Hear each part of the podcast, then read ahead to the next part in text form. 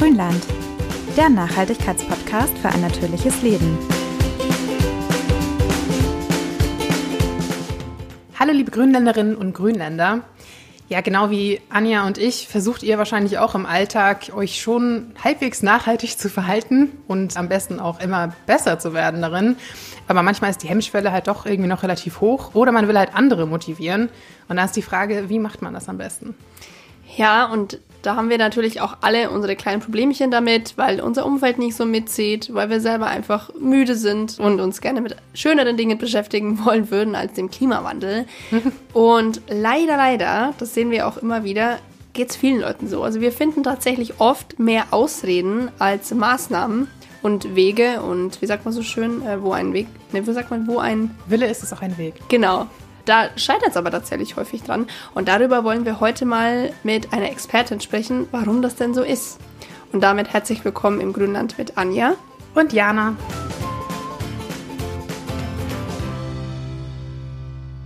Ja, bevor wir uns heute unserem Podcast-Thema widmen, ein ganz kurzer Einschub. Nicht, dass ihr Angst habt, wir haben hier Moderatorenwechsel äh, gemacht, ohne euch Bescheid zu sagen. Nein, es bin noch ich. Mhm. Es ist nur meine Stimme, die etwas anders klingt. Und irgendwie, weiß ich nicht, hat mich das Wetter draußen kalt erwischt. Bei uns schneit's hier in Süddeutschland, glaube Jana, bei dir nicht. Nee, bei mir stürmt und regnet's.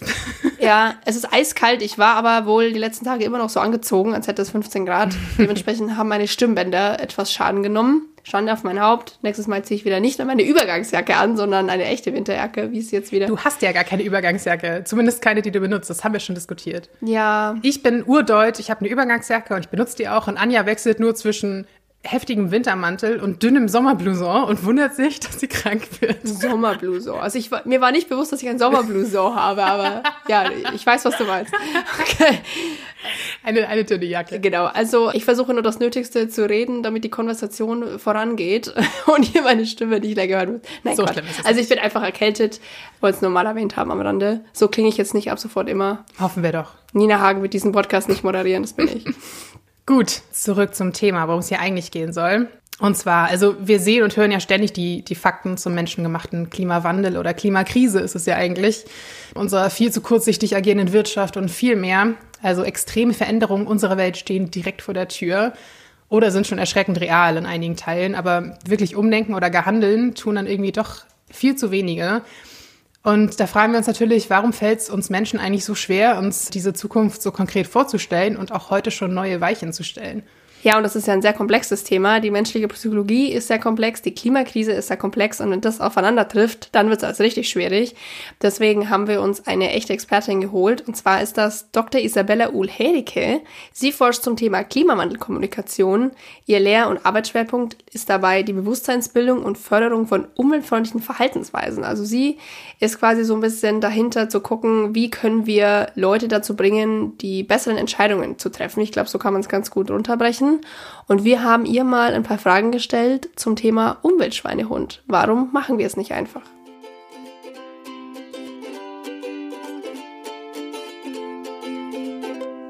Schön, dass du bei uns im Grünland bist, Isabella. Ja, hallo auch von meiner Seite. Vielen Dank für die Einladung. Ich freue mich auch sehr über unser Gespräch heute. Du bist Umweltpsychologin und auch sehr gut in deinem Fach. Kannst du dieses Feld der Psychologie einmal kurz erklären und erzählen, auf welche Bereiche du dich in erster Linie konzentriert hast, damit unsere Hörerinnen und Hörer dich gleich mal so verorten können? Die Umweltpsychologie beschäftigt sich mit der Interaktion zwischen Mensch und Umwelt. Also zum einen, wie die Umwelt auf den Menschen wirkt. Das kann die natürliche Umwelt sein, also grüne Natur, aber zum Beispiel auch bebaute Natur wie Städte. Mhm. Und wie sich die zum Beispiel auf die Wahrnehmung, auf das Wohlbefinden auswirken.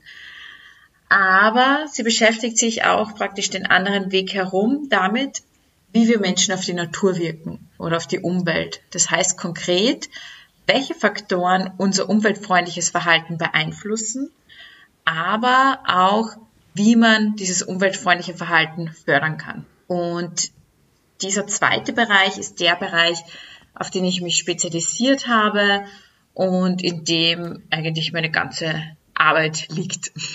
Ja, warum machen wir es nicht einfach? Heißt ja dein, dein Buch zur äh, Psychologie der Klimakrise, wie du es genannt hast. Darin erläuterst du ja verschiedene psychologische Gründe, warum wir oft ja nicht so klimafreundlich handeln, wie wir eigentlich sollten. Ganz spannend fand ich da das Prinzip der kognitiven Dissonanz. Das kennen ja bestimmt auch einige schon als Begriff, aber kannst du das noch mal ein bisschen in diesem Zusammenhang erklären? Also bei der kognitiven Dissonanz geht es so um den inneren Zwiespalt, den wir erleben. Denn das Bewusstsein, dass die Klimakrise eine der größten Herausforderungen unserer Zeit ist und dass gehandelt werden muss, ist in der Bevölkerung angekommen. Mhm. Nur gibt es eben diese, diese große Diskrepanz zwischen Wissen und dann tatsächlichem Handeln. Jetzt ist es so, wenn wir praktisch unser Leben führen, Handlungen in unserem Alltag haben, die vielleicht nicht ganz so klimafreundlich sind. Und dann kommen Infos in Medien oder von Aktivistinnen, dass diese eben in einem Zwiespalt zu einer klimafreundlichen und einer lebenswerten Zukunft stehen, löst es in uns so eine Diskrepanz aus. Da müssen wir irgendwie damit umgehen, mit diesem unguten Gefühl. Und ich sage mal ganz erlaubt, mit diesem schlechten Gewissen. Mhm. Das können wir entweder dadurch, indem wir sagen, es stimmt eigentlich. Also mir ist die Zukunft, meine Zukunft wichtig, die Zukunft meiner Kinder. Da passt es eigentlich nicht, dass ich jetzt zwei, dreimal täglich zum Fleisch greife. Ich ändere das jetzt und versuche meinen Fleischkonsum zu reduzieren. Jetzt klingt das ja so wie die Ideallösung und so wie, die, wie Musik in den Ohren von allen, die sich einsetzen für eine klimafreundliche Zukunft. Es ist natürlich nicht das Reaktionsmuster, zu dem die Menschen immer tendieren. Stattdessen kann es sein, dass die Personen versuchen, entweder die Infos selbst runterzuspielen, also zu sagen, ach geh, so schlimm ist es doch gar nicht. Oder zum Beispiel Ausreden für sich zu finden. Also im Sinne von, ja, das stimmt schon, mein Fleischkonsum ist jetzt vielleicht nicht ganz so ideal, aber dafür trenne ich meinen Müll ganz vorbildhaft. Oder dafür schaue ich, dass ich viel Zug fahre. Also für sich selbst Ausreden zu finden, warum man eigentlich kein schlechtes Gewissen haben muss und ganz wichtig, das eigene Verhalten nicht ändern muss.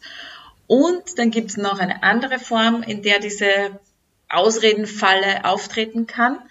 Und zwar, dass man die Quelle, von der die Info kommt, runterspielt. Mhm. Äh, das erleben wir ganz, ganz oft bei Aktivistinnen zum Beispiel, die sich einsetzen eben für mehr Klimaschutz, wo dann teilweise wirklich gefühlt in der Bevölkerung oder von, von kleinen Kreisen penibelst darauf geachtet wird, ob man nicht irgendwo einen Fehler findet im Verhalten. Mhm. Und dieser Fehler wird dann hochgespielt. Also ich in meinem Buch erwähne ich ja das Beispiel von Greta Thunberg, die extra eine 72-stündige Zugfahrt auf sich genommen hat, um eben CO2 zu sparen im Vergleich zu einer Flugreise. Und während dieser Zugfahrt Toast gegessen hat, der in Plastik verpackt war. Ja, ich erinnere mich noch an den Shitstorm. Ja, genau, genau. Und das haben dann gewisse Kreise genutzt und hochgespielt. Und durch dieses, durch diesen, ja, Shitstorm oder teilweise eben auch schon Hass, den die Personen da erleben, den kann man aus psychologischer Sicht dadurch erklären, dass es den Personen einfach hilft, ihr schlechtes Gewissen zu lösen und weiterzumachen wie bisher ja, ohne dass ein Grund da ist, irgendwas ändern zu müssen. Ja, ja, teilweise auch irgendwie so völlig irrelevante Sachen, ne? Also neulich zum Beispiel, weiß ich, habe ich unter einem Post von Luisa Neubauer gesehen, so ja, geh doch mal lieber arbeiten. Und das, wo ich so dachte, ist das, ist das dein Problem?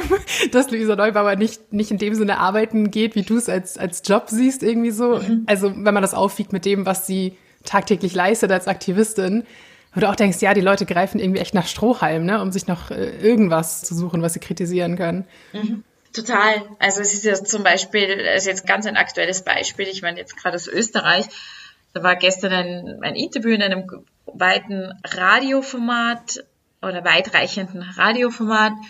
Unser Chefmeteorologe vom Rundfunk ist sehr aktiv im Kampf gegen den Klimawandel und er hat gerade ein Buch rausgebracht mit einer jungen Klimaaktivistin, die wirklich eben sehr, sehr aktiv ist und auch ihr Leben möglichst klimagerecht ausrichtet. Mhm. Und das Format ist eben ein, ein Frühstücksformat.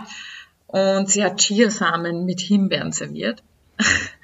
Und das haben halt die Leute als Anlass genommen für einen Shitstorm, obwohl sie es sogar schon thematisiert haben in der Sendung und gesagt haben, es geht ja um so viel mehr und so ehrlich, also das, das glaube ich auch, dass, dass man von dem weg muss, dieses 100 Prozent kann man es ja in unserem System, in dem wir leben, gar nicht richtig machen. Mhm. Und es müssen einfach die politischen Rahmenbedingungen kommen, dass es entsprechend passt oder dass es überhaupt, dass wir überhaupt die Möglichkeiten haben. Trotzdem hängen sich halt dann manche Leute da drauf auf, mhm. weil es ihnen eben hilft, ja, ihr Unwohlsein und vielleicht unbewusst ihr schlechtes Gewissen zu lösen und eine Rechtfertigung zu haben, warum das, wie es ja immer war, und das Leben, was ja normal ist bei uns, auch gut und richtig ist für die Zukunft. Man orientiert sich da ja auch sehr an seinem Umfeld. Du sprichst es in deinem Buch auch an, das Thema Normenkonflikt, dass wir eher geneigt sind, beispielsweise in der Mittagspause nicht jeden Tag Fleisch zu essen, wenn die meisten Kollegen und Kolleginnen sich vegan ernähren. Es leuchtet natürlich auch ein, man passt sich den sozialen Normen der eigenen Gruppe an. Aber kannst du auch mal beleuchten, wie mhm. sich das Ganze dann auch ins Negative verkehren kann? Du hast gerade schon gesagt, Stichwort Ist-Norm versus Soll-Norm. Mhm. Das ist einer meiner Lieblingseffekte der Umweltpsychologie, weil ich ihn so faszinierend finde und einfach so ja, uns einfach die Irrationalität von uns Menschen vor Augen führt. Wir glauben ja gern, wir sind die rationalen Wesen, die wirklich nur ganz klare, rationale Gründe haben für unser Handeln. Aber die Umweltpsychologie deckt ganz klar auf, dass es definitiv nicht so ist. Und bei den sozialen Normen handelt es sich eben um so ungeschriebene Gesetze in unserer Gesellschaft. Mhm. Also das kann zum Beispiel sein, dass wenn wo eine Schlange ist, dass man sich hinten anstellt, ja oder auch Verhaltensweisen, die ich in meinem Umfeld beobachte. Die haben einen extrem großen Einfluss darauf, ob ich mich auch so verhalte oder wie ich mich verhalte. Da kann es eben sein, wenn man den Leuten vor Augen führt, wie sich die Mehrheit verhält, dass sie sich auch dann an der Mehrheit orientieren. Und das kann eben positiv sein für den Klimaschutz, aber auch nach hinten losgehen. Vielleicht erkläre ich dazu ganz kurz eine Studie, dass es einfach greifbarer ist, wo eben der Einfluss untersucht wurde von diesen sozialen Normen. Und man wollte wissen, wie kann man Leute dazu motivieren, ihren Energieverbrauch zu reduzieren. Und man hat, hat es versucht eben mit rationalen Argumenten, wie viel man sich einspart, oder mit Umweltargumenten, eben wie, wie viel es einspart vorher im finanziellen Sinne, aber dann auch einspart im Sinne im Schutz der Umwelt. Und die dritte Gruppe war eben der Vergleich mit der Nachbarschaft. Wie viel verbrauchst du im Vergleich zu deinen Nachbarn? Mhm. Und da hat sich gezeigt, langfristig erfolgreich war nicht der finanzielle Anreiz oder der Anreiz über den Klimaschutz, sondern der Vergleich mit der Nachbarschaft. Also, dass die Leute, die erfahren haben, dass sie mehr verbrauchen als ihre Nachbarschaft, tatsächlich motiviert waren, das hat man auch tatsächlich messen können, ihren Stromverbrauch oder ihren Energieverbrauch zu reduzieren. Und jetzt eben der Aspekt, wie es praktisch auch in die andere Seite vom Boomerang-Effekt gehen kann. Diejenigen, die erfahren haben, dass sie aktuell weniger verbrauchen als ihre Nachbarn, sich auch dem Mittelwert angenähert haben und dann im Laufe mehr verbraucht haben. So nach dem Motto, die anderen machen es auch, also darf ich das halt auch, ne? Genau, genau. Ja. Weil wir einfach unbewusst danach streben, uns der Mehrheit anzugleichen, ja? Also das ist wirklich auch ein Prozess, der unbewusst stattfindet. Wenn man die Leute dann aktiv danach gefragt hat, was war dein Motivator für dieses Verhalten, haben sie natürlich ganz, ganz viele rationale Gründe gefunden. Aber die Ergebnisse haben klar gezeigt, dass es der Einfluss von den sozialen Normen war. Und da komme ich jetzt eben zu dem Punkt von deiner Frage zu den Soll versus Ist-Normen. Okay. Zum einen haben wir die Ist-Norm, also die deskriptive Norm wird sie genannt. Das ist das Verhalten, das ich beobachte in meiner Umgebung. Und dann gibt's noch die Soll-Norm. Da schwingt eher so ein bisschen die moralische Überzeugung mit. Also so praktisch die moralische Überzeugung in der Gesellschaft, welches Verhalten als gut äh, eingestuft wird und welches es als schlecht. Und äh, naja, diese beiden, beiden Normen können natürlich auch im Gegensatz zueinander stehen. Ganz ein banales Beispiel aus dem Alltag. Man bleibt bei der roten Ampel stehen, wäre eigentlich die Soll-Norm. Aber die Ist-Norm, die man dann oft sieht, ist, dass die Leute trotzdem drüber gehen. Genau, und, und da war es eben so in dieser Studie zum Energieverbrauch, dass man den Leuten die Ist-Norm vor Augen geführt hat und man dann aber noch sich überlegt hat, naja, wie schaffen wir das jetzt, dass die, die vorher schon unterm Durchschnitt waren, auch tatsächlich drunter bleiben. Und da hat man dann mit der Sollnorm gearbeitet, also sie belohnt. Konkret hat es ausgesehen, dass sie die Nachricht bekommen haben, du verbrauchst weniger als die Nachbarn, super, und man hat ihnen einen lachenden Smiley dazu gegeben. Mhm. Und das hat dann wirklich dazu geführt, dass die Leute drunter geblieben sind. Ja, lustig. Ne? Ich, ich habe auch mal gelesen, glaube ich, dass um Tempolimits innerorts durchzusetzen, am allerbesten diese, diese Leuchtschilder funktionieren, wo halt entweder ein lachender oder ein trauriger Smiley erscheint, je nachdem, was für ein Tempo man fährt. Also mhm. völlig absurd. Ist egal, da kann auch daneben Schild stehen, ja, hier sind Kinder oder so. Das ist den Leuten nicht so wichtig wie dieser lachende Smiley. Das ist irgendwie, weiß ich nicht, springen wir Menschen total darauf an. Ja, total, auf diesen Belohnungseffekt. Also ja. das finde ich eben so faszinierend, weil eben, wenn man jetzt uns danach fragt, wenn wir sagen, na, mir ist es total wichtig, dass ich auf die Sicherheit der Kinder achte. Mhm. Und dann ist es stattdessen der Smiley. Das finde ich eben auch so wichtig. Es war auch so meine Motivation, zum Beispiel dieses Buch zu schreiben, weil es ja oft Erkenntnisse sind, die wirklich leicht umsetzbar sind, die nicht viel Aufwand oder viel Geld kosten, mhm. die trotzdem die Wirkung vergrößern können. Ja, und was ja auch interessant ist, da hatte ich Anja gestern tatsächlich ein Foto von einem Teil aus deinem Buch geschickt, weil ich das so faszinierend fand, von diesem einen Feldversuch mit den Orangen. Du erinnerst dich bestimmt dran, wo eine Frau quasi angeblich aus Versehen Orangen runterfallen lässt auf die Straße und dann halt geguckt wird, wer ihr hilft, die aufzusammeln. Und dass die Hilfsbereitschaft halt extrem gestiegen ist, wenn daneben eine andere Person zum Beispiel den Gehweg gefegt hat oder sowas, dass du einfach siehst, ah, hier kümmert sich jemand anders auch irgendwie um die Allgemeinheit so ungefähr und fegt hier, dann kann ich auch nicht äh, zugucken, wie eine Person alleine die Orangen aufsammelt. So, also ist ja krass, wie viel unterbewusst abläuft und wie viel man dadurch eigentlich auch schon Menschen beeinflussen kann. Einfach nur, dass man halt was Gutes vorlebt, ne? Und andere dann unbewusst das irgendwie nachahmen. Genau, also es ist wirklich irre, ja. Äh, das ist auch, warum es mir auch so wichtig ist, das mit aufzunehmen, um auch Mut zu machen, weil ich meine, es, es wird wahrscheinlich jede und jeder kennen, der sich im Bereich Klimaschutz einsetzt, dass man manchmal so das Gefühl hat, hat es einen Sinn? Was soll ich als Einzelperson machen? Ja. Ich bin hier aktiv und mein Umfeld bleibt gefühlt gleich. Aber da zeigen eben die Studien, dass dieses Vorleben diese, man nennt es in der Forschung Situationshinweise. Also das ist eben zum Beispiel in der einen Studie, dass der Gehweg gekehrt wurde oder es kann auch sein, dass ich meinen Fahrradhelm auf den Schreibtischtisch lege. Mhm. Dass solche Sachen einen Einfluss haben. Und ich meine, es wird nicht von heute auf morgen gehen, dass die ganze Belegschaft dann plötzlich mit dem Rad in die Arbeit kommt. Aber durch dieses stetige Vorleben, idealerweise von Personengruppen, mit denen man sich selbst auch identifiziert, merkt man, na, es ist ja doch möglich. Die haben eine ähnliche Lebensrealität wie ich. Und ganz wichtig, die haben trotzdem noch eine hohe Lebensqualität. Also die sitzen nicht den ganzen Tag zu Hause und weinen, weil sie Klima schützen, sondern denen geht's gut. Und ja. Genau, also das, das wollte ich eben so als, als, Motivationsmessage mitgeben. Aber was wäre jetzt die logische Schlussfolgerung? Müssen wir die Ist-Norm anpassen? Wie, wie können wir uns da jetzt an diesen Ergebnissen, die du da gewonnen hast, orientieren? Ah, also da braucht es verschiedene Ebenen, die man mitdenken soll. Also als Einzelperson, klar, dass man sich die Ergebnisse vor Augen führt und eben als Vorbild im Alltag vorangeht und möglichst viele und Anführungszeichen nachhaltige Hinweise hinterlässt.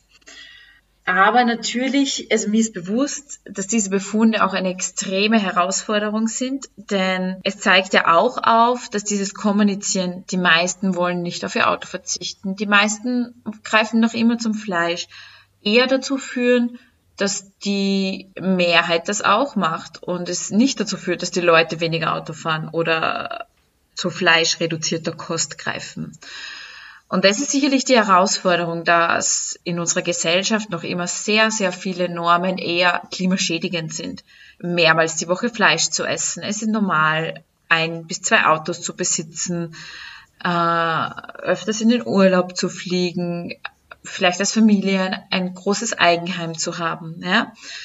Da ist es sich eben wichtig, zum einen ins Bewusstsein zu führen, was es mit uns auslöst, wenn wir erfahren, wie sich die Mehrheit verhält. Aber man kann es nichtsdestotrotz auch nutzen, in, also jetzt speziell bei der Kommunikation oder bei der Motivation von anderen Personen, indem man zum Beispiel mit Trends arbeitet. Mhm. Die Mehrheit ernährt sich zwar noch immer oder greift noch immer teilweise zum Fleisch, aber es leben immer mehr vegan und vegetarisch oder, oder fleischreduzierte Produkte erfreuen sich großer Beliebtheit. Also solche Dinge zum Beispiel. Dass man das halt in den Mittelpunkt stellt, ne? Und das andere eher im Subtext irgendwo verschwinden lässt, quasi. Genau, genau. Mhm, genau. Und was mir da auch ganz, ganz wichtig ist zu erwähnen oder zu ergänzen, ist, dass es wieder mal mehr die absolute Notwendigkeit von politischen Rahmenbedingungen aufzeigt. Denn wenn klimafreundliches Verhalten auch einfacher wird, als klimaschädigendes mhm. und auch billiger als klimaschädigendes, dann ändern wir so auch schneller die Norm und auch gleichzeitig zum Beispiel auch mit verpflichtenden Umweltgesetzen. Mhm. Also wenn ich jetzt verpflichtend wo ein ja, heißes Thema in Deutschland, ein Tempolimit einführe, ja. ändere ich sehr, sehr schnell die Norm. Auch wenn ich natürlich Widerstand habe, aber aus psychologischer Sicht kann man das auch dann gut argumentieren, dass das absolut sinnvoll ist. Ich warte schon auf den Shitstorm. Aber in deinem Buch schreibst du ja auch, dass ein Zwang immer ein bisschen Widerspenstigkeit hervorruft. Also wenn man Leuten das versucht, so überzustülpen. Aber ist das wirklich so, wie es oft scheint? Oder sind wir davon einfach noch nicht so betroffen, weil wir die Klimakrise noch nicht so ja, wahrnehmen? Also dass die Leute einfach kein Empfinden dafür haben, wie wichtig es wirklich ist? Ja und nein. Also wichtiger Punkt und das, das ist eher auch etwas, das ich erwähne. Prinzipiell ist es so, wenn man in der Psychologie oder gegenüber Psychologinnen und Psychologen Zwang und Einschränkungen erwähnt, schrillen zunächst mal alle Alarmglocken. Denn es zeigt sich eben, dass die Freiheitseinschränkung, also wichtig, da ist, da ist mit nicht nur Gefängnis gemeint, sondern einfach, dass zum Beispiel Handlungen verboten werden, mhm. bei Personen zu Widerstand führen können und sie dann ein ganz starkes Verlangen haben, diese Freiheit wiederherzustellen. Jetzt ist es aber so, angesichts der Forschungslage, welche Handlungen passieren müssen und auch in welchem Zeitraum, ist es auch ganz, ganz klar, dass das ohne verpflichtende politische Maßnahmen nicht möglich ist zu erreichen. Also, dass wir die Klimaschutzziele zum Beispiel erreichen und wirklich so einen guten Grundstein für eine lebenswerte Zukunft legen können. Von dem her braucht es politische Rahmenbedingungen inklusive Verpflichtungen und Strafen. Da ist es aber eben wichtig, darauf zu achten, wie man sie einführt. Also da gibt es auch schon einiges an Forschung dazu, dass sie idealerweise eben mit Anreizen eingeführt werden sollten also dass zum Beispiel der öffentliche Verkehr dann auch wirklich attraktiver gemacht wird, günstiger gemacht wird, den Leuten auch klar vor Augen geführt wird, warum das notwendig ist, also welche Konsequenzen dann daraus, also positiven Konsequenzen daraus zu erwarten sind. Und es zeigt sich auch, dass ein anfänglicher Widerstand gegen zum Beispiel aus Schweden gegen eine City-Maut sich wandeln kann wenn die Leute einmal erleben, die positiven Konsequenzen erleben mhm. und merken vielleicht auch, dass die positiven Konsequenzen die negativen Konsequenzen überwiegen. Ja, man muss die Leute zu ihrem Glück zwingen, so ein bisschen. Ja, ich meine, zwingen ist mich, aber ja, also einfach mal die Möglichkeit, sagen, sagen wir so, psychologisch korrekter, dass sie die Möglichkeiten haben, die Dinge auch zu erleben. Mhm.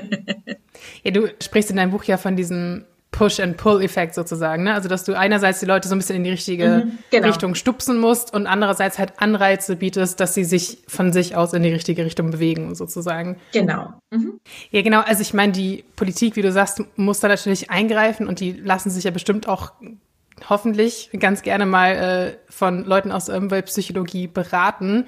Aber euer, sag ich mal, eure Ziel ist es ja jetzt auch nicht, eine perfekte Strategie zu entwickeln, die Menschen in jedem Bereich und überall zu umwelt- und klimafreundlichem Handeln motiviert.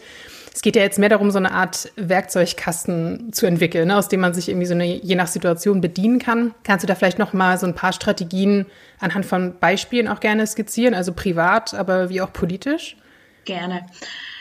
Ich weiß schon, man würde sich oft so diese eine Wunderlösung wünschen, aber die gibt's nicht. Also was es eben gibt, ist, dass die Umweltpsychologie bereits eine Reihe von Strategien, Interventionsmethoden untersucht hat. Aber da ist es eben auch immer total situationsabhängig. Also man muss dann einfach wirklich gut in der jeweiligen Situation schauen. Mhm. Zum, zunächst mal, was sind überhaupt die Barrieren? Liegt es an der Infrastruktur? Liegt es daran, dass die, den Leuten das Wissen fehlt? Oder sind es eben solche psychologischen Faktoren?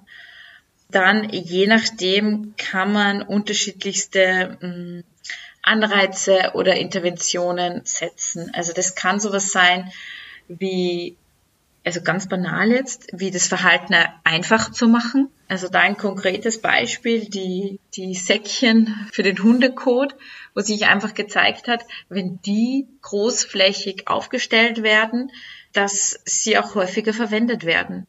Oder ein großer Prädiktor, ob die Leute tatsächlich Müll trennen, ist schlicht und einfach das Vorhandensein der Infrastruktur mhm. und dass diese Infrastruktur auch möglichst nah an ihrem Wohnort ist. Also je weiter sie gehen müssen dafür, desto geringer ist die Wahrscheinlichkeit, dass sie Müll trennen. Mhm. Und dann kann man, falls, falls aber die Infrastruktur vorhanden ist und vielleicht auch das Wissen und man merkt, naja, trotzdem hapert es noch an der Umsetzung und viele fühlen sich noch nicht motiviert dazu, kann man eben so auf die psychologischen Variablen schauen. Und das kann eben, also ich bleibe jetzt mal bei den sozialen Normen, dass man vielleicht darauf achtet, ist es so, dass einfach die Mehrheit dieses Verhalten noch nicht ausführt und sich dadurch gegenseitig auch die Ausrede liefert, warum soll es ich machen, wenn es die anderen auch nicht tun. So klassischer Whataboutism irgendwie, ne? Genau, genau, genau. Also keine Ahnung, es können zum Beispiel Kampagnen sein, wo man Vorbilder hervorhebt. Idealerweise auch aus unterschiedlichsten Gruppen, also unterschiedlichsten Lebensrealitäten, Altersgruppen. Soziale Normen wirken zwar, aber es gibt schon unterschiedlichste Faktoren, die nochmal beeinflussen, wie stark sie wirken. Und einer dieser Faktoren ist eben, wer setzt die soziale Norm? Kommt es von jemandem, mit dem ich mich identifiziere? Man nennt es in der Forschung In-Group oder in der Umweltpsychologie In-Group. Oder kommt es von jemandem, wo ich sage, na eigentlich, mit denen habe ich nicht wirklich viele Überschneidungen, also von der Out-Group. Es kann sowas sein wie zum Beispiel politische Einstellung, eine Person, die eine ganz andere politische Einstellung hat als ich, wenn die dieses Verhalten vorlebt, dass ich mich dadurch vielleicht sogar weniger angesprochen fühle.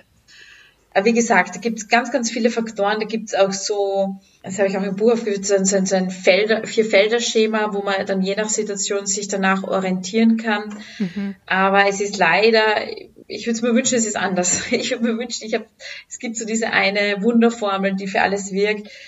Aber dadurch, dass wir Menschen so komplexe Wesen sind, die durch so viele Faktoren in unserem Verhalten beeinflusst werden, ist es auch bei dem Finden von Lösungen so, dass man wirklich gut darauf achten muss, woran liegt es jetzt wirklich. Gut, das ist aber natürlich auch der, der Sinn und Zweck der Umweltpsychologie, dass man natürlich den Menschen als komplexes Wesen so ein bisschen versteht und aber auch, glaube ich, oder habe ich zumindest in deinem Buch so ein bisschen empfunden, seine Schwächen auch ein bisschen als, als Stärken erkennt das war, glaube ich, was, was ich auch so ein bisschen mitgenommen habe, dass der Mensch zwar, sage ich mal, oft sehr einfach tickt, aber man sich das auch ein bisschen zunutze machen kann. Definitiv. Also genauso wie du, wie du sagst, dass man unbewusst zwar oft beeinflusst wird, aber dieses sich bewusst machen und vor allem, wenn man die Bereitschaft dafür hat, auch eine ganz, ganz große Chance bietet. Denn durch dieses Bewusstmachen schaffen wir es vielleicht die ein oder andere Ausredenfalle zu umgehen. Oder wenn wir wieder reintappen, sich, dass man sagt, na stimmt, eigentlich war das jetzt wieder so ein psychologischer Prozess, der abgelaufen ist, weil ich ein schlechtes Gewissen habe, dass ich diese klimafreundliche Handlung nicht im Alltag umgesetzt habe. Genau, es ist immer so ein zweischneidiges Schwert. Aktuell wirken sie wahrscheinlich oft eher hinderlich, aber also ich arbeite ja praktisch mit dem Begriff des Umweltschweinehundes, aber nichtsdestotrotz können diese Faktoren eben auch unsere Superheldinnen werden im Kampf gegen den Umweltschweinehund. Also in deinem Buch kann man das ja alles auch nochmal detaillierter irgendwie nachlesen. Fand ich echt ganz interessant. Und bei einigen Dingen war ich halt auch recht äh, überrascht. Also wo ich dann dachte, ah ja, das ist ganz offensichtlich die beste Strategie und dann so, ja, das hat nicht funktioniert und ich so, oh, okay, hätte ich jetzt irgendwie nicht erwartet, aber klar, man geht auch immer von sich selbst halt aus, wie man sich selbst verhalten würde in der Situation und man selbst ist ja nicht unbedingt die Norm, sage ich mal, je nachdem, wie man schon eingestellt ist, ne? Aber das war auf jeden Fall interessant. Also du bist ein guter Gesellschaft. Ich habe ja die Beispiele absichtlich so ausgewählt, dass man vielleicht auch gern mal falsch liegt. Und da ist ja auch wieder so diese Diskrepanz zwischen, welche Dinge nehmen wir bewusst wahr mhm.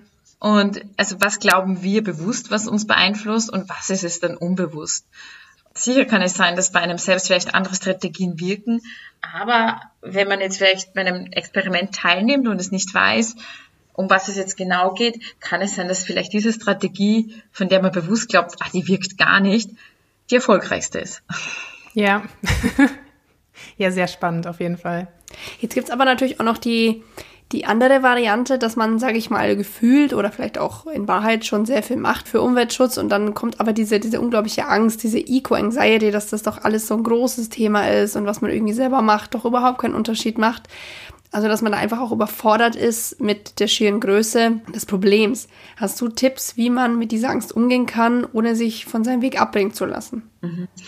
Also zunächst mal, diese Angst ist absolut verständlich, denn das Thema ist überfordernd und es ist groß und es ist komplex und vor allem, wenn man sich in die Tiefe damit beschäftigt, merkt man, auf wie vielen Ebenen es Handlungen braucht und mhm. eigentlich auch in welchem knappen Zeitraum. Also ich, als ersten Tipp würde ich sagen, diese Gefühle zulassen und auch als okay anerkennen. Also nicht, dass man sich jetzt denkt, ich bin schwach, sondern es ist absolut menschlich und absolut normal.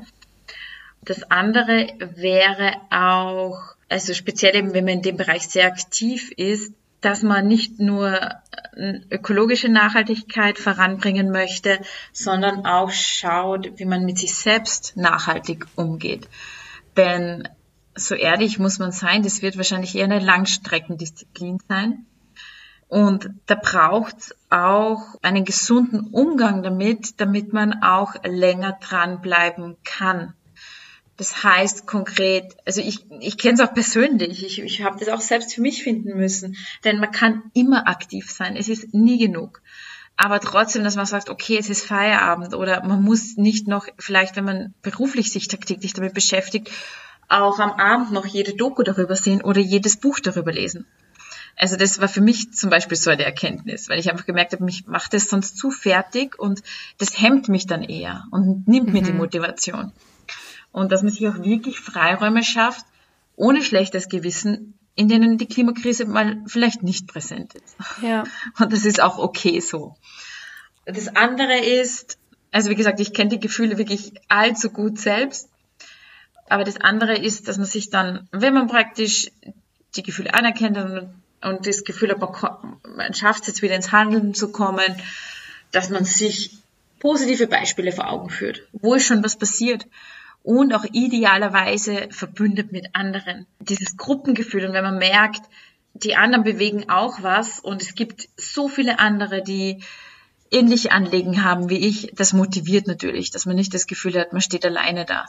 Und wenn man jetzt nicht physisch unmittelbar im, im näheren Umfeld die Personen hat, zum Beispiel auf Social Media, gibt es ja auch ganz, ganz viel Aktivität oder sich Gruppen anschließt oder was auch immer. Also gibt's, muss jede Person für sich selbst die beste Strategie finden. Mhm. Aber das finde ich auch immer sehr ermutigend, dass man sieht, wie viel global auch passiert, aber natürlich auch lokal und wie viele Menschen trotz allem schon Bewusstsein dafür haben. Und es ist auch was, was man sich immer wieder vor Augen führen muss, dass das Bewusstsein prinzipiell in der Bevölkerung da ist, dass es oft eben an dieser Diskrepanz noch ein bisschen scheitert, aber dass man nicht allein auf weiter Flur ist. Ja, kann ich sehr bestätigen. Ich war auch gerade neulich wieder auf einem Klimastreik und ich finde auch, das gibt einem immer wieder ein bisschen Auftrieb, wenn man das Gefühl hat, so ich gefühlt stehe ich hier alleine und trenne meinen Müll und mache mein veganes, was weiß ich. Und dann merkt man wieder so, ah ja, es gibt auch andere Leute, die sich aktiv dafür einsetzen und äh, sich kümmern wollen. Das gibt schon nochmal ganz gut Motivation auf jeden Fall. Das finde ich immer unglaublich bei den Klimastreiks. Also wenn man da in der Menge geht, wie motivierend das ist und wie einen da die Welle wieder mitnimmt und mhm. man wieder ja, Motivation fasst. Man merkt, man ist nicht alleine. Und es ist generell immer ein guter Tipp, seine Stimme politisch hörbar machen, vor allem im Bereich des Klimaschutzes. Ja, genau, es bringt einem selber was, aber es ist halt auch wahnsinnig wichtig, um Politik und halt auch andere Menschen zu animieren. Ne? Also ich finde es mal ganz irgendwie total befriedigend, wenn die Straße gesperrt wäre für den Klimastreik man da längs läuft und die ganzen Leute in den Autos warten müssen. Ich denke so, ja, jetzt musst du halt mal warten und mal lernen, dass dir die Straße nicht alleine gehört. Und vielleicht machst du dir in, in der Viertelstunde, die du hier stehen musst, auch mal Gedanken darüber, ob du nicht selbst mitlaufen solltest. Vielleicht können wir zum Abschluss noch mal ganz kurz, ich meine, du hast über dieses Thema ein ganzes Buch geschrieben, so einfach wird es also nicht zu beantworten sein, aber du hast da eine sehr große Frage gestellt.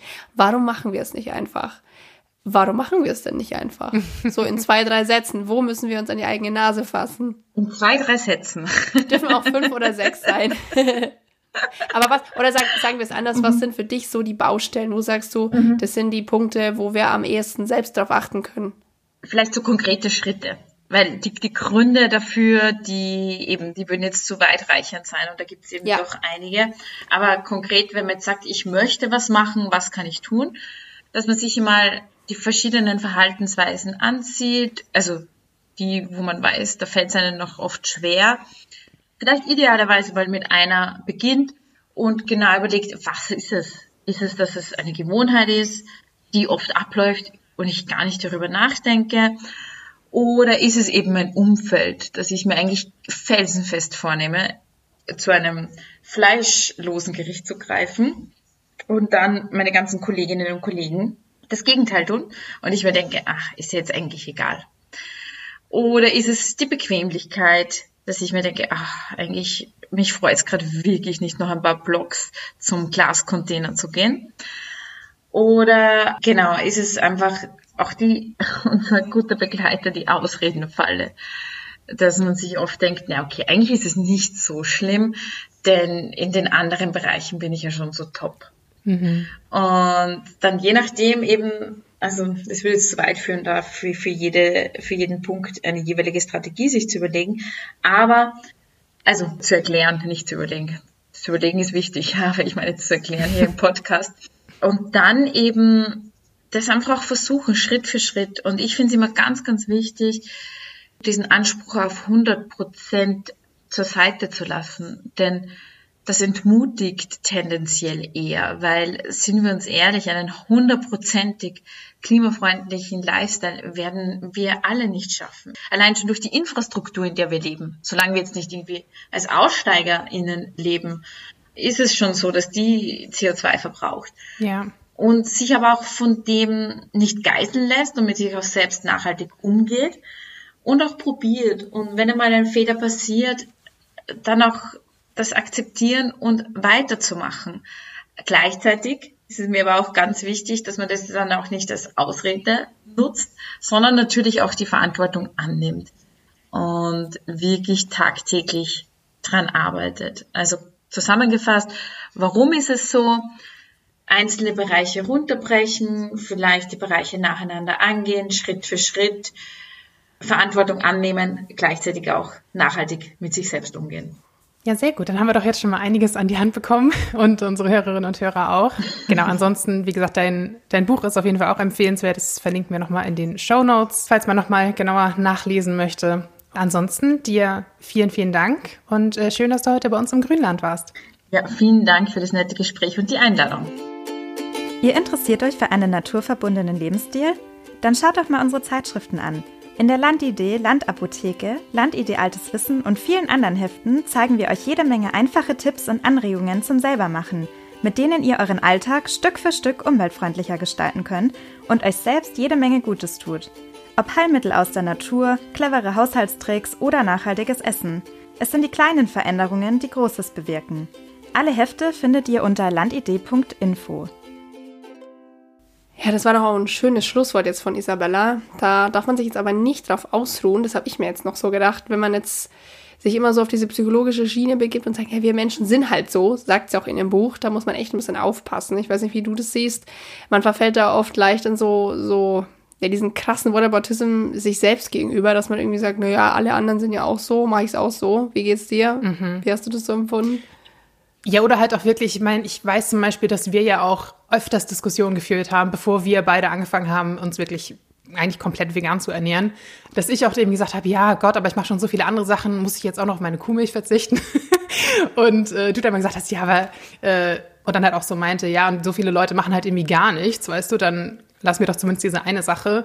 Und das ist auch, glaube ich, völlig normal, dass man versucht, sich da irgendwie zu verteidigen und rechtfertigen. Nur irgendwann, finde ich, muss man sich halt fragen, kostet mich das gerade mehr Energie, mich ständig vor mir selbst und vor anderen zu rechtfertigen, als es mich Energie kosten würde, das tatsächlich einfach umzusetzen, weißt du, und Dinge einfach zu ändern. Das finde ich auch nochmal ein großer Aspekt, dass man so viel mentale Energie oft irgendwie dafür aufwendet, gewisse Dinge halt zu entschuldigen, anstatt sie einfach mal zu machen. also das ist zum Beispiel auch diese, was ich mir in letzter Zeit angewöhnt habe, äh, ist diese Zwei-Minuten-Regel. Ich weiß nicht, ob du das kennst. Ganz banal, dieses, wenn es nicht länger als zwei Minuten dauert, dann mach sofort. Und das ist macht so einen riesen Unterschied, dass ich denke, ah ja, ich kann auch jetzt sofort kurz die Wäsche wegpacken oder keine, mhm. alles, was nicht länger als zwei Minuten dauert, mache ich jetzt direkt. dann habe ich nicht dieses mich 15 Mal selbst dran erinnern müssen oder ärgern müssen, dass ich es immer noch nicht gemacht habe. Ja. Ähm, und ich finde, so ist das in dem Bereich eigentlich auch. Wie denkst du eigentlich jetzt im Nachhinein drüber, dass du dir die Milch hast nicht wegnehmen lassen wollen?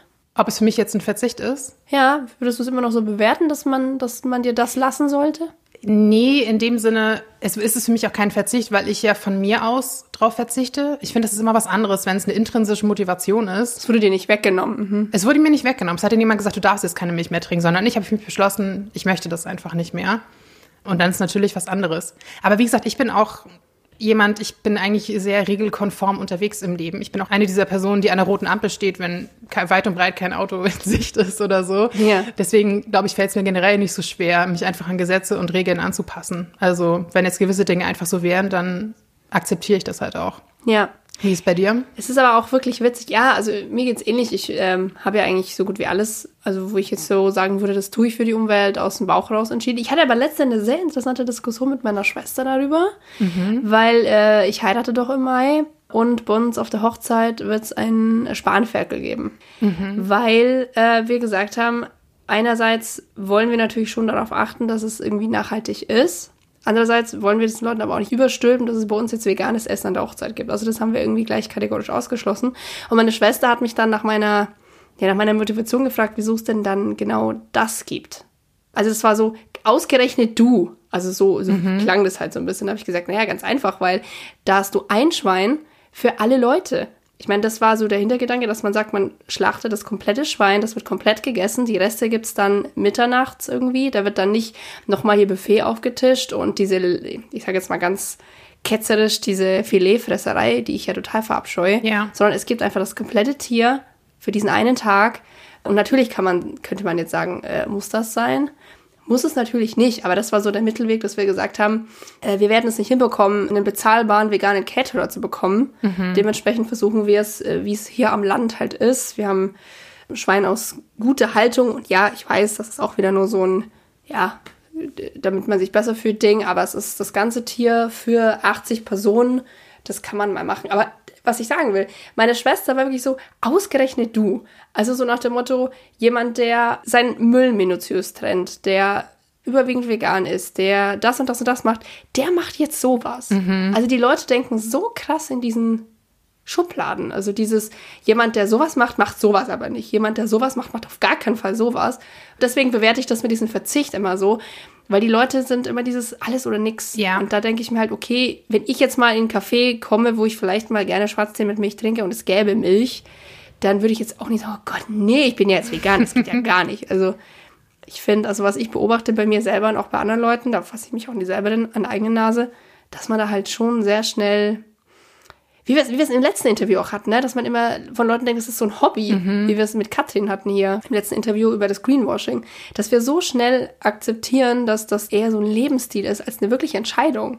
Also das ist jetzt irgendwie so dein Hobby, wie, wie wenn jemand sagt, er ist äh, Läufer und er fährt jetzt mal mit dem Fahrrad und du denkst, oh mein Gott, wieso fährt er jetzt Fahrrad? Würdest du auch nicht sagen, was für ein Trottel, jetzt fährt er Fahrrad, der ist doch eigentlich Läufer. Und irgendwie diese, diese Kategorisierung, die finde ich, äh, die finde ich krass. Ja, und vor allem, weil es dann ja nur wieder dafür sorgt, dass wir uns von diesen anderen Menschen in Anführungsstrichen irgendwie abschotten, ne? Und das ist halt aus beiden Richtungen gefährlich. Also für mich zu sagen, ist ja, ist ja typisch nach dem Motto, du isst ja eh Fleisch und dir ist ja eh alles egal. Ja. Das ist halt total schädlich. Und genauso wie du sagst, andersrum, dieses Anklagen, so warst, du bist nicht 100% plastikfrei, da kannst du dich ja gleich einsagen, so ungefähr. Also, Ja.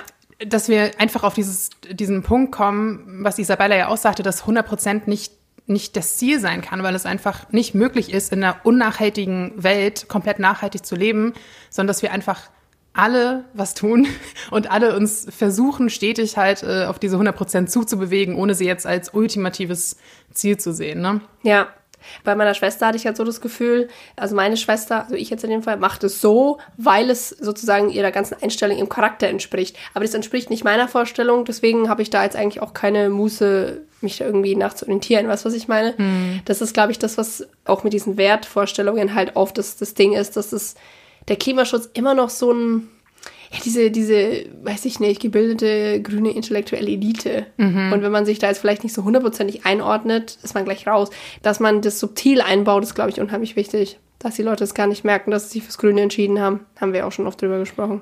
Genau, also einfach flächendeckende gewisse Verbote, aber halt auch Anreize, die allen nützen und die Leute halt auch annehmen, ohne immer zu denken, oh cool, das ist jetzt umweltfreundlich, ne? Ja. Und vor allem gibt es ja auch unterschiedliche Anreize. Könnt ihr auch in, in Isabellas Buch hat es auch noch ein bisschen aufgeschlüsselt, ne, was für Motivation man halt hat, also intrinsisch und extrinsisch. Wenn ich jetzt sage, hey, ich mache das und das nur aus finanziellen Gründen zum Beispiel und zufällig hilft es nebenbei auch noch dem Klima, ja cool. Wenn das für dich der Hauptgrund ist und es funktioniert, dann ist es auch in Ordnung, weißt du. Man muss auch nicht immer alles so moralisch bewerten, sondern einfach mal sagen, Hauptsache es passiert. Ja. Und äh, wir orientieren uns äh, in eine gute Richtung, dann halt auch mal fünf gerade sein lassen und nicht immer bei jedem ne, alles komplett auseinandernehmen. Ja, man kann es halt nicht erwarten. Ich meine, Jana und ich, wir haben in diesem Podcast auch schon so oft drüber gesprochen, warum machen Leute Dinge, aber ich denke, man kann halt einfach nicht erwarten, dass jeder morgens aufsteht und jetzt total pro Klimaschutz ist. Es ist einfach so und man muss ja auch die Leute abholen. Ich glaube sogar, es ist viel wichtiger, die Leute abzuholen, die sich dafür null interessieren. Und das ist, glaube ich, halt auch So eine Grundstimmung zu schaffen irgendwie, ne? ja, ich meine, die Leute, die sich für Klimapolitik interessieren, die sind eh irgendwie im Boot, aber alle anderen halt nicht. Und ich denke, das ist das, was auch Isabella und ihr Team oder diese, diese Gruppe von Leuten, die sich damit beschäftigt, ganz, ganz stark auf dem Schirm hat und auch haben muss. Dass es natürlich viele, viele Menschen gibt, die einfach sich für völlig andere Dinge interessieren. Und die muss man, glaube ich, so ein bisschen motivieren. Uns jetzt nicht mehr so unbedingt, denke ich. Ja. Auf jeden Fall ein sehr spannendes, komplexes Thema. Ja. Und äh, wichtig, dass halt einfach weiter geforscht wird, dass weiter sich Strategien überlegt werden, wie man das Ganze angehen kann und halt auch wirklich abstimmen, ne? je nach Land, äh, je nach Kultur, teilweise auch von Ort zu Ort kann es das völlig unterschiedlich sein, worauf die Leute anspringen und worauf nicht. Soweit es möglich ist, einfach versuchen, sich selbst zu motivieren und halt verschiedene Bereiche immer mal wieder unter die Lupe zu nehmen und gucken, was kann ich ändern und wie kann ich andere Leute positiv beeinflussen. Nicht indem ich sie anschreie, ihnen irgendwas an den Kopf werfe. Ganz ehrlich, so auch banale Dinge wie, wenn ich an der Supermarktkasse stehe und bei mir liegt auf dem Band, liegen halt nur vegane, möglichst plastikfreie Produkte. Dann denke ich so, vielleicht hilft das auch schon, natürlich nicht jedes Mal, aber ne, um der Person hinter mir bewusst zu machen, ah, okay, mein Einkauf sieht ganz anders aus.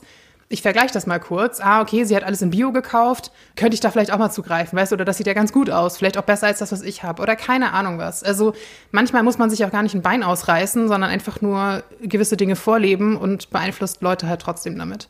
Ja, wobei man da vielleicht auch ein bisschen realistisch sein muss. Dazu gehört natürlich schon eine gewisse Selbstreflexion, dass du dir überhaupt Gedanken machst, was kaufe ich ein. Ich meine, wenn jetzt jemand einfach blind in den Laden geht und sagt, ich brauche das und das und das, der wird sich an der Supermarktkasse da jetzt auch keine Gedanken machen. Aber ich mache das tatsächlich bei mir häufig, dass wenn ich zum Beispiel Leute sehe, die einkaufen und denke ich mir immer, okay, was gibt's bei denen wohl zu essen und bin dann froh, dass ich das nicht essen muss. Aber das ist natürlich auch wieder so eine soziale Abgrenzung Ja, sollte man eigentlich auch nicht unbedingt machen. Das ist auch irgendwie so ein Sozialsnobismus. Aber ich, ja, vielleicht hast du recht. Vielleicht ist es nicht dieses, ich gucke mir das aktiv an, sondern ich nehme es irgendwie unterschwellig wahr, finde es auch interessant. Ich glaube, das ist eher so der Vorgang, auf den wir vielleicht hoffen können, oder? dass es einfach immer sichtbarer wird. Ja. Dass zum Beispiel bei mir vom, vom Supermarkt, ähm, da ist auch eine kleine Bäckerei drin, da ist regelmäßig ein Schild draußen mit irgendwie dem Brot der Woche und dann ist da halt so, ja, diese Woche veganes Dinkelbrot oder so. Ich so, cool. Wahrscheinlich war das Dinkelbrot vorher auch schon vegan, aber jetzt schreiben die es halt drauf und die Leute nehmen es einfach unterbewusst wahr. Die nehmen auch unterbewusst wahr, dass, keine Ahnung, die Bioabteilung größer wird, dass die vegetarische Abteilung größer wird oder sowas. Ne? Also gerade im Supermarkt gibt's ja unfassbar krasse psychologische Effekte irgendwie, dass das unterschätzt man ja total, wie man da beeinflusst wird. Und ich glaube, das darf man echt nicht unterschätzen, was die Leute auch unterbewusst alles aufnehmen und ja, dann halt auch gewisse Dinge einfach Ja. ändern, ohne dass man sonst wie draufhauen muss. Ja, auf jeden Fall. Gut, aber bevor wir uns ganz verquatschen, sollten wir mal langsam Richtung Grünfutter steuern. Ja. sonst ist diese Folge sehr lang. Möchtest du anfangen, Anja? Ja, ich habe heute mal wieder ein Buch dabei und zwar, Ich weiß welches. Sorry. ja, ihr merkt schon, wir unterhalten uns auch außerhalb des Podcasts eigentlich kaum über andere Themen. Man muss es leider echt sagen. ähm, ja, aber diesmal ist es tatsächlich kein Sachbuch, sondern ein Hörbuch. Äh, Das heißt, äh, nee, das wollte ich nicht sagen. Es ist eigentlich Kein Sachbuch, sondern ein Hörbuch. Das eine schließt sich. auch sich Sachbücher aus. können. Ja, nee. Äh, ein Roman wollte ich sagen. Und zwar ist es ein Buch von einem Autor, den ich hier schon mal vorgestellt habe, und zwar John Ironmonger. Ihr erinnert euch vielleicht an dieses Buch mit dem, mit dem Weltende und dieser, dieser, Mit dem Wal. was war das, der, diesen Virus da, der da kommen sollte, von einem Mann, der von einem Wal da irgendwie an, mit einem Wal zusammen angespült wurde. Der hat ein neues Buch geschrieben. Ja, doch, ich glaube, das war jetzt neuer als das mit dem Wal. Das Jahr des Dugong habe ich mit Jana schon drüber diskutiert, weil der Untertitel lautet Eine Geschichte für unsere Zeit. Und das hat mich tatsächlich so ein bisschen darauf aufmerksam gemacht. Fand ich ein sehr spannendes Versprechen irgendwie. Ich habe es tatsächlich jetzt auch schon gehört am Wochenende, weil du mich angefixt hast. Echt, hast du? Mhm. Und es ist ja auch super kurz. Es geht nur drei Stunden zehn oder so, glaube ich. Also sehr kurz, Ja. das Buch, ja. Ja, ist relativ dünn. Können wir noch mal ganz kurz hinterher dann diskutieren, wie du es fandest. Aber mal ganz kurz zum Plot. Das ist eine sehr, sehr spannende Gedankenreise, die da gemacht wird in diesem Buch. Und zwar geht es darum, dass sich ähm, ja aufgrund der, der Klimaprobleme eine elitäre Gruppe von Reichen dazu entschließt, sich einfrieren zu lassen, damit sie vielleicht nach dieser ganzen Katastrophe wieder aufgetaut werden können, werden dann aber vergessen irgendwie. Es ist nicht so, wie sie sich erhofft haben. Und zwar werden sie dann gefunden von einer Gruppe Aktivisten, die sich dazu entschließt, diese Gruppe von reichen, elitären, inzwischen jetzt älteren Männern, weißen Männern in der Regel, die jetzt kollektiv an den Pranger zu stellen für die Klimaverbrechen. Und zwar für den, wie heißt es, Ekozid, oder wie haben sie es genannt? Ich weiß gar nicht mehr. Terraz Die Terrazid. Terrazid und Ökozid, glaube ich. Und dieses Gedankenspiel fand ich wahnsinnig interessant. Ich weiß nicht, wie du das gesehen hast, weil das ist ja eigentlich das, wenn wir mal ganz, ganz ehrlich sind, das ist eigentlich das, was wir gerade tun. Dass wir uns als junge, gebildete Menschen immer so als die Weltretter hervortun und sagen, alles, was davor passiert ist, war Mist.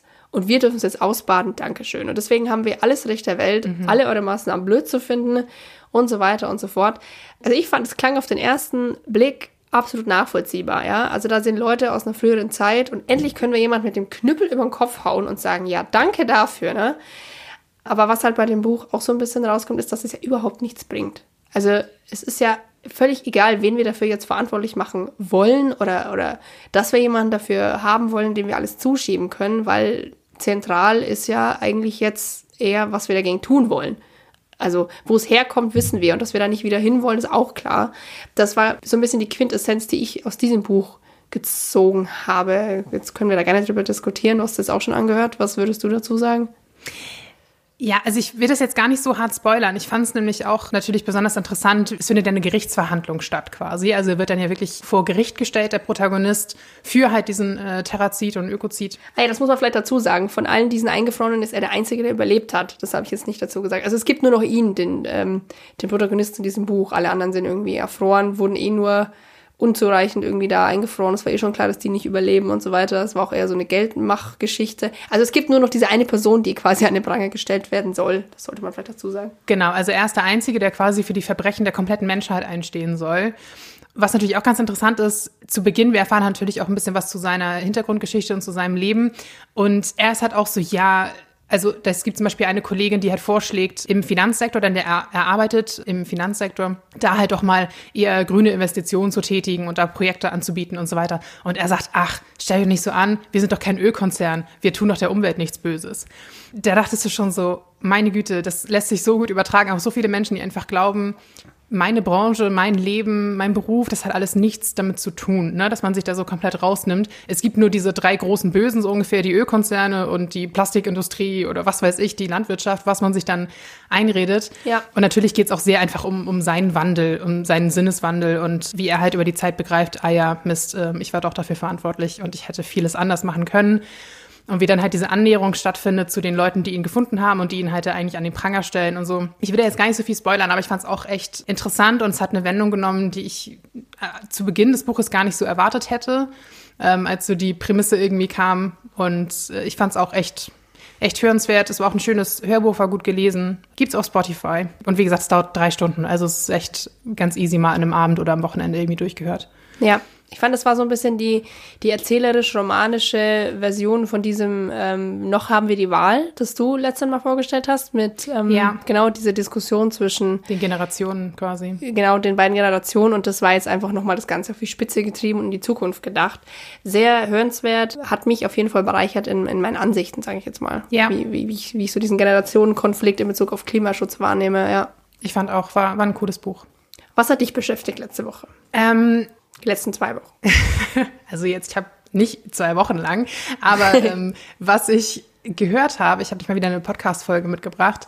Ich höre ganz gerne den Podcast 1,5 Grad von Luisa Neubauer, habe ich glaube ich auch schon mal erwähnt. Und höre den aber nicht so chronologisch durch, sondern irgendwie so ein bisschen, ja, mal hier mal eine Folge, mal da eine Folge, was mich gerade so anspricht. Und jetzt habe ich aber gerade vor ein paar Tagen die Folge gehört, was hat Rassismus mit der Klimakrise zu tun? Und das fand ich super interessant, weil ich ja auch gesagt hatte, dass mir das in dem Buch von Luisa Neubauer fast ein bisschen zu kurz gekommen ist, einfach weil sie nicht diesen ne, Erfahrungshorizont hat. Sie ist nun mal auch weiß und Deutschland groß geworden. In dieser Folge führt sie ein Interview mit Ime Ituen. Ich hoffe, ich habe sie richtig ausgesprochen. Die ist Sozialwissenschaftlerin und beschäftigt sich mit Rassismus und Kolonialismus in der Klimapolitik und in Klimabewegung. Wir wissen ja alle, ich meine, die Klimakrise trifft Menschen im globalen Süden einfach deutlich früher und härter, halt jetzt auch teilweise schon sehr spürbar. Die beiden sprechen dann halt darüber, wo die Wurzeln der Klimakrise eigentlich liegen. Und das fand ich auch sehr interessant. Es war irgendwie so ein Augenöffner. Also diese Sozialwissenschaftlerin sagte dann, ja, im Prinzip beginnt die Klimakrise schon im 15. Jahrhundert. Nämlich als wir angefangen haben, Kolonialismus zu betreiben im Prinzip. Als wir angefangen haben, Menschen auszubeuten und in dem Zuge nämlich auch die Natur auszubeuten. Und dass natürlich auch Eingeborene damals oft ja quasi mit der Natur gleichgesetzt wurden. Ne? Die wurden wie Tiere behandelt. Was das für Auswirkungen eigentlich darauf hat, wie wir, also wie unser Verhältnis zur Natur mittlerweile geprägt ist, dass wir uns so völlig davon entfernt haben und uns über alles stellen. Also generell diese ganze Intersektionalität von Rassismus und Klimakrise fand ich total interessant nochmal, also natürlich auch schrecklich, aber interessant und vor allem natürlich, weil man sich überlegt, an welchen Punkten kann man da ansetzen, um auch zu Lösungen zu kommen. Was ich auch ganz interessant fand, also dass ja nicht nur die Folgen der Klimakrise generell für Menschen in, in Afrika, Südamerika, Südostasien, was weiß ich, schlimmer sind, sondern dass tatsächlich auch die Lösung, die wir hier für uns finden oder ja zu finden geglaubt zu haben, dass die tatsächlich nochmal auf die Kosten dieser selben Menschen gehen. Also dass äh, wir zum Beispiel sagen, ja, wir wollen jetzt weg von unserem Kohlestrom, deswegen bauen wir die ganze Landschaft zu mit Solar bin ich an sich natürlich dafür, aber dafür müssen wir wiederum seltene Erden uns irgendwo herholen, wieder aus diesen Gebieten, wo die Menschen eh schon komplett gebeutelt sind von der Klimakrise. Oder die haben zum Beispiel auch das Beispiel gebracht in der Folge von Desert Tech, so ein Projekt, wo die eine riesige Solarstromanlage halt in der Wüste aufgestellt haben, in der Sahara, glaube ich, und dann gesagt haben, ja, da scheint ja so viel die Sonne in der Wüste, voll gut, und den ganzen Strom leiten wir dann nach Europa ohne sich die Frage zu stellen, vielleicht könnte man doch erstmal vor Ort die Leute mit Strom versorgen, bevor wir, das ist ja im Prinzip Neokolonialismus, wieder sagen, oh, wir stellen jetzt irgendwo im globalen Süden was auf, was wir hier nicht haben wollen, damit das nicht unsere schöne Landschaft verschandelt. Und dann bringen wir den ganzen Strom mega aufwendig und teuer und eigentlich auch wieder klimaschädlich nach Europa. Also völlig absurde Sachen. Ja. Und das fand ich einfach eine, eine sehr interessante Folge. Also generell ein guter Podcast, sind viele spannende Gäste im Interview, aber die Folge hat mich irgendwie besonders, Zum Nachdenken angeregt, ja. ja, Da fällt mir jetzt auch gerade diese Folge von Tara X ein. Erinnerst du dich an die, also die, die Podcast-Folge? Äh, wie viele Sklaven halten wir eigentlich alle? Ich habe nämlich letztens auch mit meiner Mama, schon wieder ein bisschen her, aber da habe ich auch so eine Diskussion mit ihr geführt darüber, dass eigentlich unser kompletter Wohlstand oder ich sage jetzt mal ein sehr großer Teil darauf beruht, dass wir uns aus Schwellenländern, aus Entwicklungsländern einfach nehmen, was wir gerne haben wollen. Und meine Mama halt auch gesagt hat, wieso ich doch nicht? ja. Also ich doch nicht. Ich so, ja, natürlich bist du jetzt nicht nach Afrika gefahren und hast jetzt da einfach dir genommen, was du wolltest. Aber ich glaube, diese, ja, in der, in der Globalisierung machen wir uns keine Vorstellung davon, wie verworren und wie, ja, falsch es auch läuft. Und ich, ich glaube, so ist es wichtig, dass solche Podcast-Folgen oder Dokus oder wie auch immer uns das einfach auch bewusst machen. Genau, dass man einfach immer mal wieder ein bisschen über den Tellerrand schaut, ne? Dass du auch denkst, ja, klar haben wir hier vor Ort auch viele Probleme, Aber wir müssen halt auch für viele, viele andere Menschen und Tiere und Lebensräume und so weiter mitdenken, die natürlich genauso schützenswert sind und halt nicht immer nur ich, ich, ich denken und auch nicht die Klimakrise versuchen mit Dingen zu lösen, die anderswo die Klimakrise nur noch weiter befeuern. Also war auf jeden Fall eine spannende Folge. Ja, das waren doch jetzt mal zwei sehr tiefgehende Grünfutter-Geschichten. Wir haben noch immer gute Empfehlungen. Also, Gute Empfehlung? es Kann nicht immer alles nur oberflächlich sein. Nee, wir können nicht immer nur über veganes Backen sprechen, das ist schon richtig. Okay, aber damit wir das alle jetzt verarbeiten können, würde ich sagen, war es das für heute. Wir haben euch genug Denkmaterial mit an die Hand gegeben, mit an die Ohren in dem Fall. Genau, wenn ihr auch noch irgendwas Schönes habt, irgendwelche Anregungen oder eigene Gedanken oder wenn ihr uns erzählen wollt, wie ihr vielleicht gewisse Dinge im Alltag geändert habt, was euch da motiviert hat oder wie ihr andere motivieren konntet. Sehr gerne wie immer per Instagram oder Mail. Und ansonsten hören wir uns in zwei Wochen wieder. Bis dahin, tschüss. Ciao!